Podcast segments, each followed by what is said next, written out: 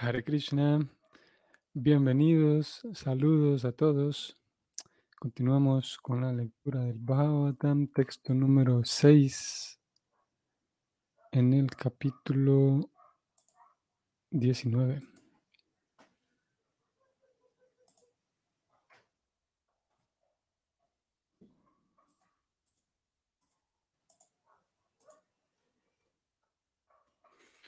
Om Namo Bhagavate Vasudevaya. Om Namo Bhagavate Vasudevaya. Om Namo Bhagavate Vasudevaya.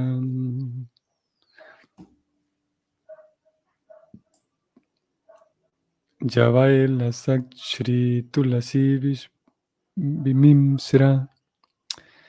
Lasak Shri Tulasi Bimishram. Krishnang Grivabhyadi Kambunetrim. Punati Lokam Ubayatra Shesham. Kastam na Seveta Marishyamana. La traducción es la siguiente. El río, el río Ganges, a orillas del cual el rey se sentó a ayunar, lleva las más auspiciosas de todas las aguas, las cuales están mezcladas con el polvo de los pies de loto del Señor y con hojas de tulasi. Por lo tanto, esa agua santifica los tres mundos por dentro y por fuera, e incluso santifica al Señor Shiva y a otros semidioses. En consecuencia, todo el que esté destinado a morir debe refugiarse en ese río.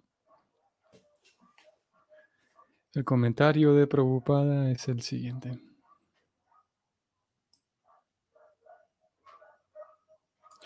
A Maharaj Pariksit, al recibir la noticia de que moriría en un plazo de siete días, se retiró de inmediato de la vida familiar y se trasladó a la sagrada ribera del río Yamuna. Generalmente se dice que el rey se refugió en la ribera del Ganges, pero según Srila Jiva Goswami, el rey se refugió en la ribera del Yamuna. La declaración de Srila Jiva Goswami parece ser más acertada debido a la situación geográfica del lugar. Maharaj Pariksit residía en Hastinapura, su capital situada cerca de la actual Delhi, y el río Yamuna pasa por esa ciudad. Lo natural era que el rey se refugiara en el río Yamuna, ya que éste pasaba por la puerta de su palacio. Y en lo que concierne a su santidad, el río Yamuna está relacionado más directamente con el Señor Krishna que el Ganges. Es interesante. El Señor santificó al río Yamuna desde el comienzo de sus trascendentales pasatiempos en el mundo. Mientras Vasudeva, el padre del Señor Krishna, atravesaba el Yamuna con el Señor Krishna de bebé en busca de un lugar seguro en Gokula, en la ribera del río opuesta a Mathura, el Señor cayó al río y éste se santificó de inmediato con el polvo de sus pies de loto.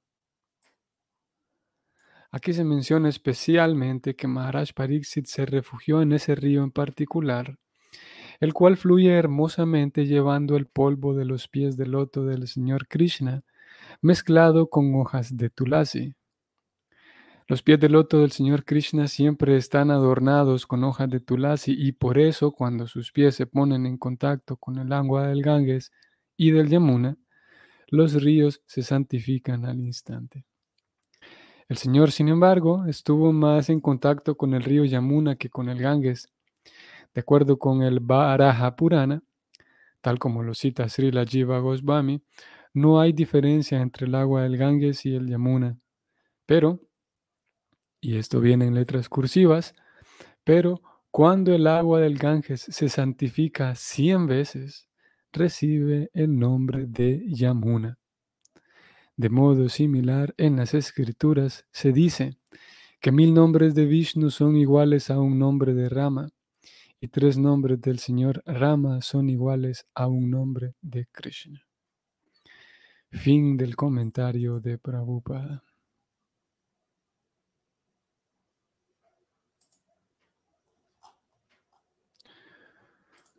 Ok, así que bienvenidos. Eh, voy a saludar a quienes están aquí en el chat. Saludos, Jesús Matilde.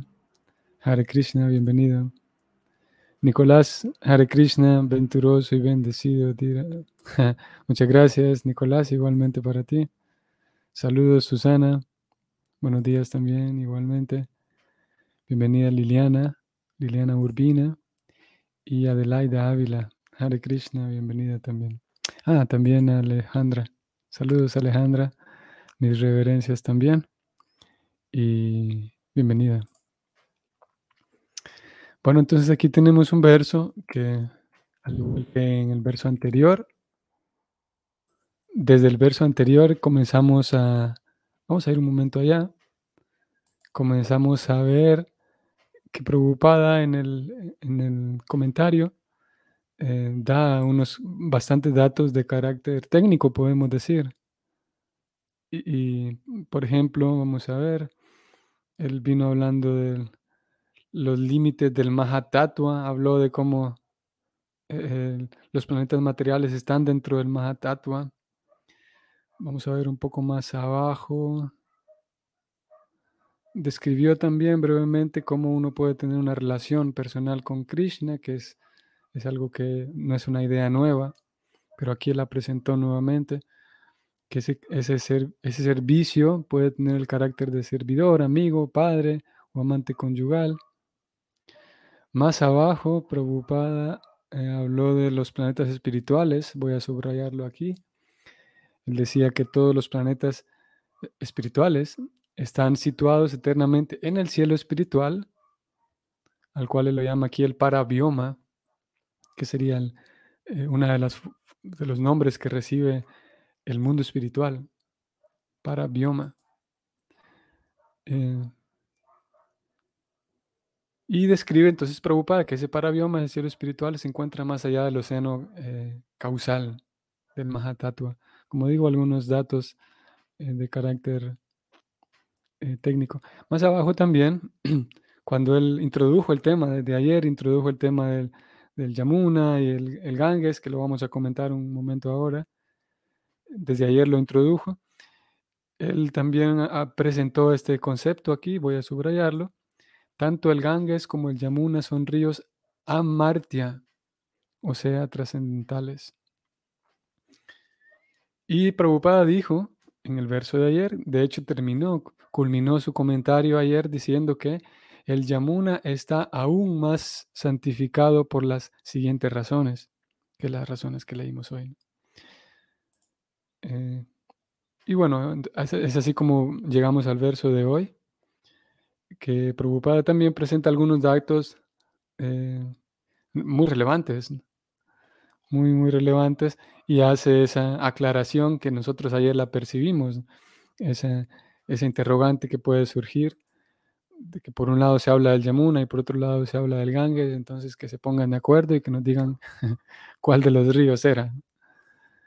Aquí Nuevamente, tal como ocurrió en el verso de ayer, ustedes vieron que la traducción en sí, la traducción del verso, eh, Preocupada escoge el Ganges para, para incluirlo en la traducción. Posiblemente por, porque como él mismo lo mencionó en, en el significado, vamos a ir un poco más abajo, ya cuando...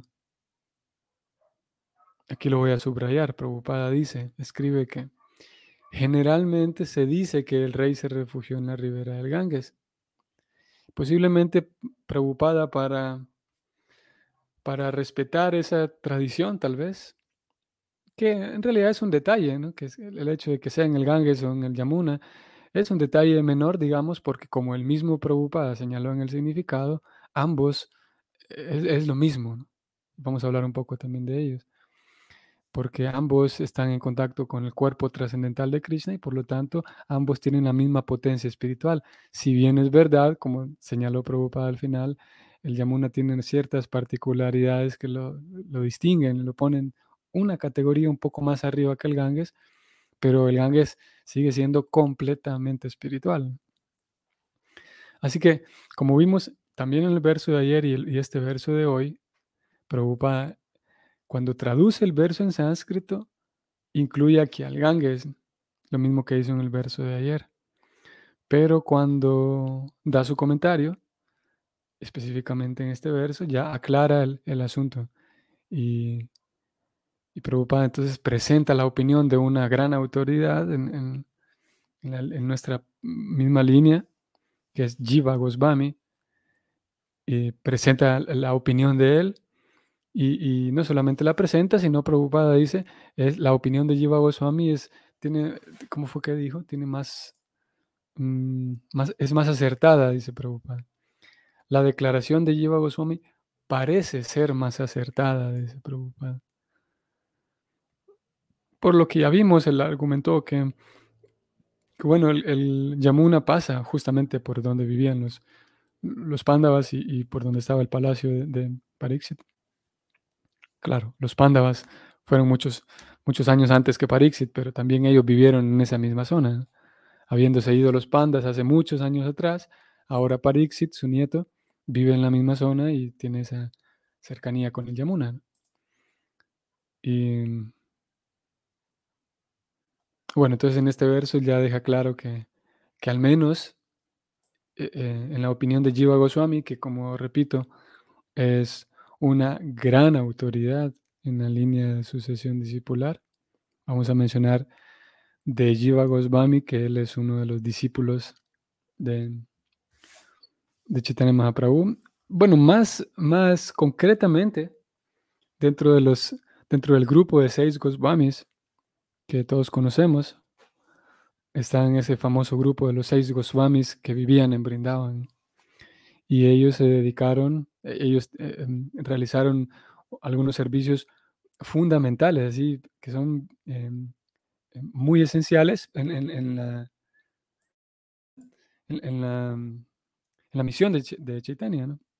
Estamos hablando de a mediados del año 1500. Y entonces estos seis Goswamis eh, sirvieron a Chaitanya de manera muy cercana. Y como digo, su esfuerzo sirvió para que hoy por hoy siga en pie y, haya sido construido, digamos, el, el sistema de, no construido porque en realidad existía ya el, sistema en sí, el servicio devocional, pero al menos articulado de tal manera que pudiera ser aplicado en las próximas generaciones y hoy por hoy nosotros estamos aquí.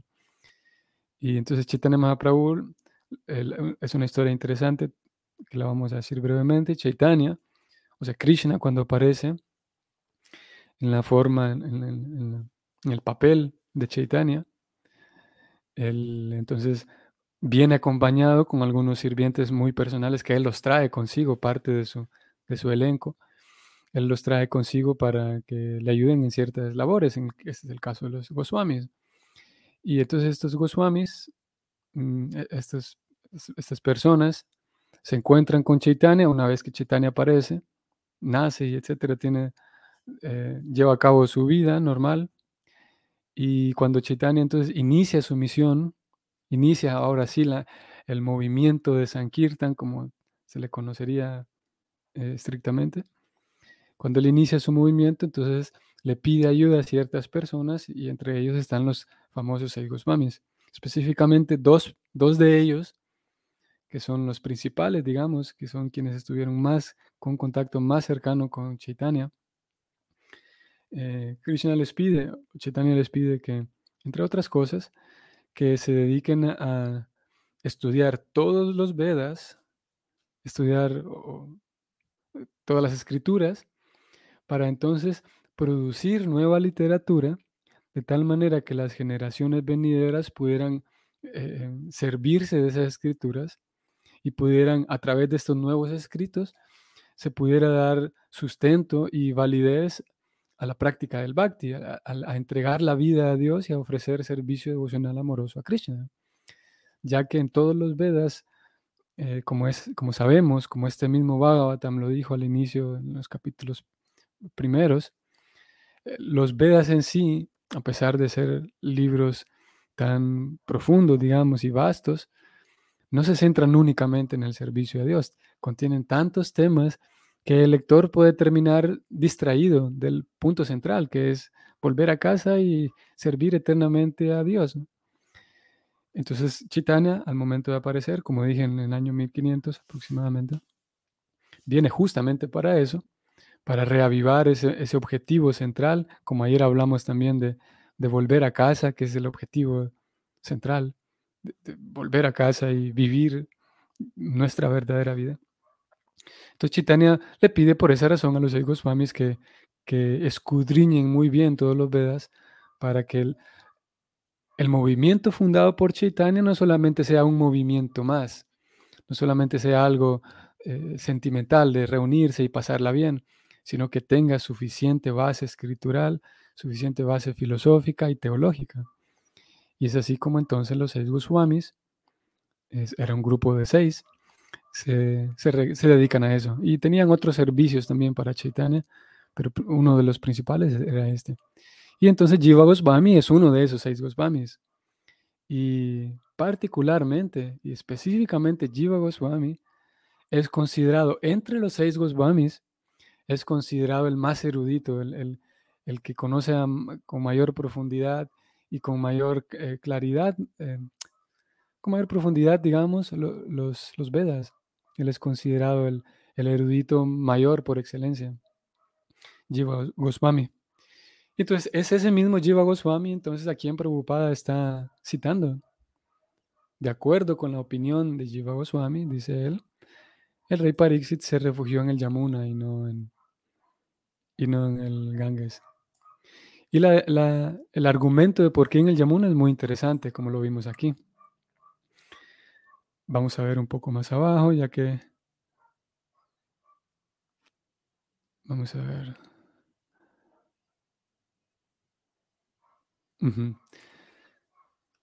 Ustedes sabrán, hay una, desconozco a la audiencia, desconozco a todos ustedes y qué tan, qué tanto, qué tan familiarizados estén con todo todos los conceptos y todos los puntos del Bhakti.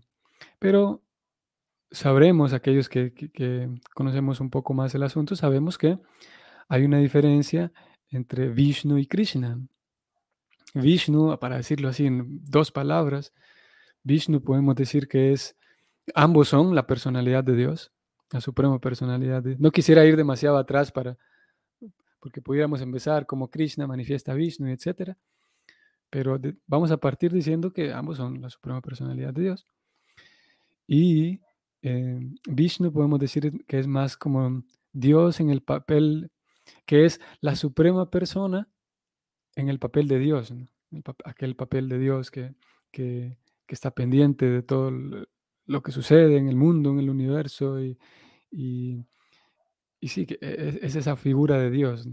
Y Krishna, de acuerdo con la teología del Bhakti, Krishna es no la suprema persona en el papel de Dios, sino la suprema persona en el papel de la suprema persona.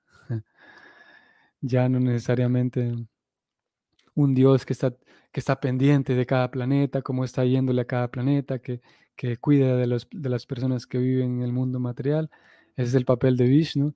Krishna más bien se dedica eternamente a jugar. Ayer hablamos un poco de Brindavan.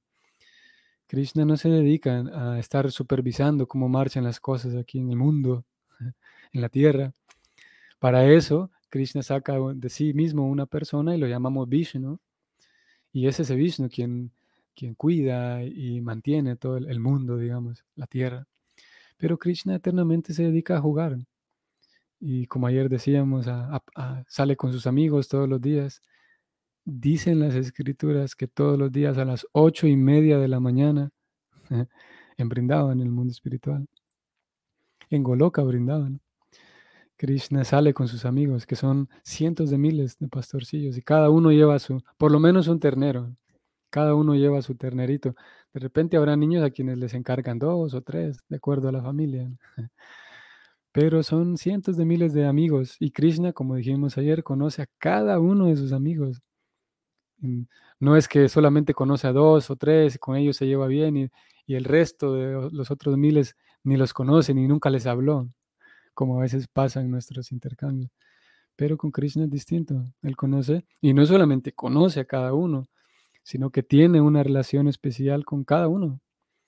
Y con las vacas también, por ejemplo, dicen las escrituras que todas las mañanas, todas las vacas de su papá, de Krishna, de, Nanda, que son muchas también, todas las vacas no se dejan ordeñar en la mañana, sino antes Krishna no pasa por donde están todas ellas y, Krishna va y las visita y, y, las acaricia, les soba la cabeza y juega un poco con ellas. Hasta entonces, entonces ellas sí, ahora se dejan, se dejan ordeñar. Y cuando, también dicen las escrituras, cuando Krishna va, eh, ya sea que lleve las vacas, cuando está un poco más grandecito, cuando lleva los terneros, cada vaca, eh, ellas van adelante siempre, los terneros y las vacas siempre van adelante de los pastorcillos, los, los, los chiquillos van siempre atrás. Y cada vaca siente que Krishna va aquí al lado mío. Krishna tiene esa capacidad. Krishna es la suprema personalidad de Dios, tiene esa capacidad. Así como como todos sabemos, ¿no? o lo habremos experimentado, lo habremos visto, un padre o una madre ingeniándoselas para, para hacerle ver a su pequeño hijo, a su pequeña hija, que aquí estoy contigo. De alguna manera, eh, eh, mientras él, el padre o la madre, atiende otras cosas así rápido al mismo tiempo, se las ingenia para que el niño no se despierte o mientras se duerme, hacerle ver que aquí estoy contigo. Algo similar podemos decir. Eso nada más nos sirve como una idea para, para sí, captar ese punto de que las vacas, por ejemplo, cuando van caminando con Krishna, cada una siente que Krishna va al lado suyo. Y cuando llegan al lugar donde, donde van a ir con los pastorcillos, eh, de acuerdo con las escrituras, todos se sientan, comparten su merienda, lo que les prepararon. Krishna se sienta en el centro y nuevamente, cada, a pesar de que son miles y Krishna está en el centro, pero cada pastorcillo tiene la sensación de que él está ahí frente a Krishna, comiendo al lado de Krishna, frente a frente. Y no solamente es una sensación así como, como una ilusión, sino que tiene Krishna esa capacidad de tener un vínculo cercano, amistoso y, muy cercano con cada persona. Entonces, ese es Krishna, a diferencia de Vishnu, entonces, ambos existen en el mundo espiritual. Este Krishna que estamos describiendo está en Brindavan y Vishnu está también en, el mundo espiritual. No en Brindavan, en Brindavan es únicamente donde vive Krishna. Y Vishnu, entonces, al tener el papel de Dios, él no desenvuelve todos esos roles como jugar con sus amigos, etc. de acuerdo con, los libros del Bhakti. Eh, en el mundo espiritual, en donde se encuentra Vishnu, todos sus sirvientes de Vishnu lo sirven a él como si fuera un rey, como si con toda majestuosidad y opulencia y sí, con majestuosidad. No hay ese relacionamiento de jugar, de comer, de, llevar las vacas y saltar y bromear y mojarse bajo la lluvia y saltar en los charcos. Todo eso no existe en el relacionamiento que hay entre Vishnu y sus devotos, pero sí entre Krishna y sus devotos. Tanto los devotos de Krishna como los devotos de Vishnu, ambos son llamados Vaishnavas. Y todo esto lo estamos diciendo por el tema de, Yamuna y, Ganges. Porque, habiendo dicho todo esto, ambos ríos que son trascendentales, como Prabhupada aquí lo dijo, el Ganges está más relacionado, ambos los Vaishnavas saben muy bien de la potencia espiritual de ambos ríos, pero el Ganges está relacionado más bien con Vishnu y el Yamuna está más bien relacionado con Krishna. Y es otra de las razones por las cuales eh, Prabhupada, que escribió eso, lo, Prabhupada lo, lo, presentó en su comentario de hoy. Él, dice cómo eh, Krishna entonces, que vive, ese Krishna que vive en el mundo espiritual, cuando cada cierto tiempo, que también las escrituras describen exactamente cada cuánto tiempo Krishna viene a este planeta Tierra, en, la última ocasión en la que Krishna vino, entonces aparece y nace como un niño normal, podemos decir. Claro, hay ciertos detalles en su nacimiento y en su vida que no son ordinarios, pero aparentemente es un niño Y la historia dice, ustedes la conocerán, que cuando él nació, entonces su padre, para, para proteger al niño, Krishna, que era un recién nacido, entonces lo lleva desde su lugar de nacimiento hasta otro poblado. Y en el transcurso sucede que era medianoche, había una lluvia torrencial, el río estaba crecido y bueno, tantas cosas así dramáticas ocurrían en ese momento. Entonces Krishna, quien conoce la historia, su papá lo lleva ahí en una canastita, tan, tan, tan presente esa, esa, esos elementos en, historias antiguas, el niño recién nacido dentro de una canasta. Hace recordar a Moisés. Bueno, entonces Krishna va ahí en la canastita, su papá lo lleva y como, como dijimos, era la lluvia torrencial, la, oscuridad de la noche, el río crecido, el, aparte el padre venía escapándose porque podemos imaginarnos la adrenalina ahí del papá porque se acababa de escapar de la cárcel, un tema, una historia interesante. Total que sucede que Krishna cae al río, en todos los nervios y el apuro y la adrenalina del papá, de Nanda, eh, perdón, de, Vasudeva, el, niñito termina cayendo al río. Y debido a ese niño caer al río, debido a que ese niño no es un, niño, sino que es la suprema verdad absoluta, la suprema personalidad de Dios, ahí en la forma de un, de un chiquillo, ¿no? un recién nacido. Entonces él cae al río y ese río se santifica. Y es otra de las razones entonces por las cuales eh, eh, termina acudiendo al Yamuna. Porque sí, es como él mismo es un Vaishnava que conoce bien, desde ayer se nos dijo que él conocía bien lo que era Brindavan. Por lo tanto, él estaba más eh, atraído, digamos, y por lo tanto él tenía su, su, vida misma devocional, estaba más vinculada con Krishna y con las cosas que tienen que ver con Krishna. Por lo tanto, aquí el río Yamuna no por quitar mérito, no por menospreciar a, lo que tenga que ver con Vishnu, porque en realidad Vishnu es Krishna también, pero el Vaishnava en particular, en, nuestra línea específicamente, en, nuestra línea devocional, eh, estamos más, eh, nuestra atención va dirigida a, Krishna. Creo que también puedo mencionar que habiendo dicho todo esto de Krishna y Vishnu y el Ganges y el Yamuna. También creo que nunca lo hemos mencionado así con suficiente tiempo. Y es que hay nosotros, estamos aquí participando de esta lectura y pienso yo que la mayoría, tal vez, tal vez todos, o al menos la mayoría, tenemos conocimiento de eso que llamamos el movimiento Hare Krishna. Y ese movimiento Hare Krishna que sale de la India llega a nosotros del cual algunos formamos parte. Ese movimiento Hare Krishna es solamente una de las, vamos a decirlo así, de las muchas escuelas Vaishnavas que hay en la India. Y tal vez no muchas, así de que sean cientos, pero sí varias. Y por, e, dentro de, la, escuela a la cual nosotros pertenecemos hay algunas variantes, digamos también, algunas eh, que tienen ligeramente diferentes estilos, pero hay varias escuelas Vaishnavas que también estudian el Bhagavatam, que también sirven a Krishna, que también todo lo, mismo, pero hay algunas escuelas Vaishnavas que entonces su enfoque es Vishnu, servir a Vishnu. Y e, es lo mismo, pero al revés, en el sentido de que nosotros sabemos, como lo acabamos de decir hoy, sabemos en nuestra línea que Vishnu y Krishna son la misma persona, pero que en fin de cuentas, por diferentes razones, hay, hay algunos argumentos para decir que si Vishnu en realidad es una em, manifestación de Krishna. es la concepción de nuestra escuela. Pero hay otras escuelas entonces que igual, pero al revés, que ellos consideran que ambos sí saben que Krishna y Vishnu son la misma persona, pero Krishna es una manifestación de la suprema personalidad de Dios original que es Vishnu. Esa es una variante.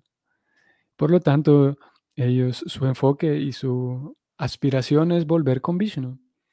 Es una, como digo, una escuela Vaishnava, pero con un enfoque diferente. En nuestro caso, ¿Narayan es Vishnu? Pregunta Jesús Matilde. Sí, sí, Narayan es Vishnu. En algunas ocasiones eh, se habla de Narayan como, sí, como, como eh, sinónimos, podemos decir, eh, como en una misma categoría. Cuando, cuando, por ejemplo, en algunas historias en los Vedas se habla de Narayana, se está hablando de, el Dios sí, que supervisa el mundo material, que es, que es Vishnu. Sí.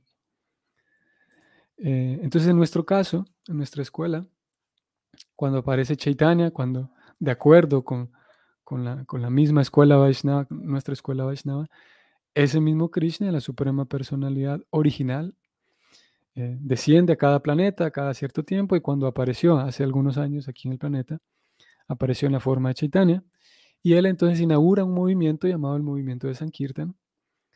Y en ese movimiento de Sankirtan, como dije al principio, él funda y, pone algunas bases escriturales y entre el, podemos decir que una de las médulas de, ese, de, esa, de, de, esas bases escriturales es el punto de que nosotros servimos a Krishna y que em, nos informamos, leemos de y aspiramos ¿eh? a, a, regresar con Krishna en Brindavan. Ese mismo Krishna que apareció en la forma de Chaitanya apareció para revelar, un, de acuerdo con esta escuela, revelar un, cierta información muy, muy secreta, podemos decir, muy clasificada, muy, muy profunda al mismo tiempo.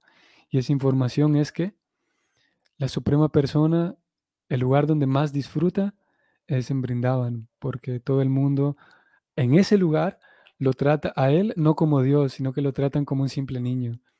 Y para él es la, máxima, la máxima fuente de, placer, el ser tratado como un niño simplemente. Que sus amigos lo traten como un niño, que sus tías lo traten como un niño y lo cuiden y lo, y lo consientan y lo regañen y, y que sus tíos también lo, lo, cuiden, lo consientan, en fin. Eh, de acuerdo con nuestra escuela, que fue fundada por Chaitanya, que es el mismo Krishna, él viene para revelar eso, que, que en él donde él, es donde él más disfruta. Y obviamente, eh, a pesar de que a él le gusta ser tratado como un niño, no es que uno pueda saltar así a lo barato a tratar a Dios como cualquier persona, sino que hay toda una puesta en práctica, hay toda una seriedad que se requiere. Seriedad, constancia, eh, humildad, servicio a los demás, para, para entonces ir transitando, ir profundizando y ganando experiencia en eso que llamamos el servicio devocional. Y regresar a casa, regresar con Krishna como fue el caso de, de Parixit, que aquí lo vimos. Entonces, para ello, se refugió en el Yamuna. Ok. Entonces, espero que sea un bonito día para ustedes. Y si el Señor lo permite, nos vemos el día de mañana. Hare Krishna.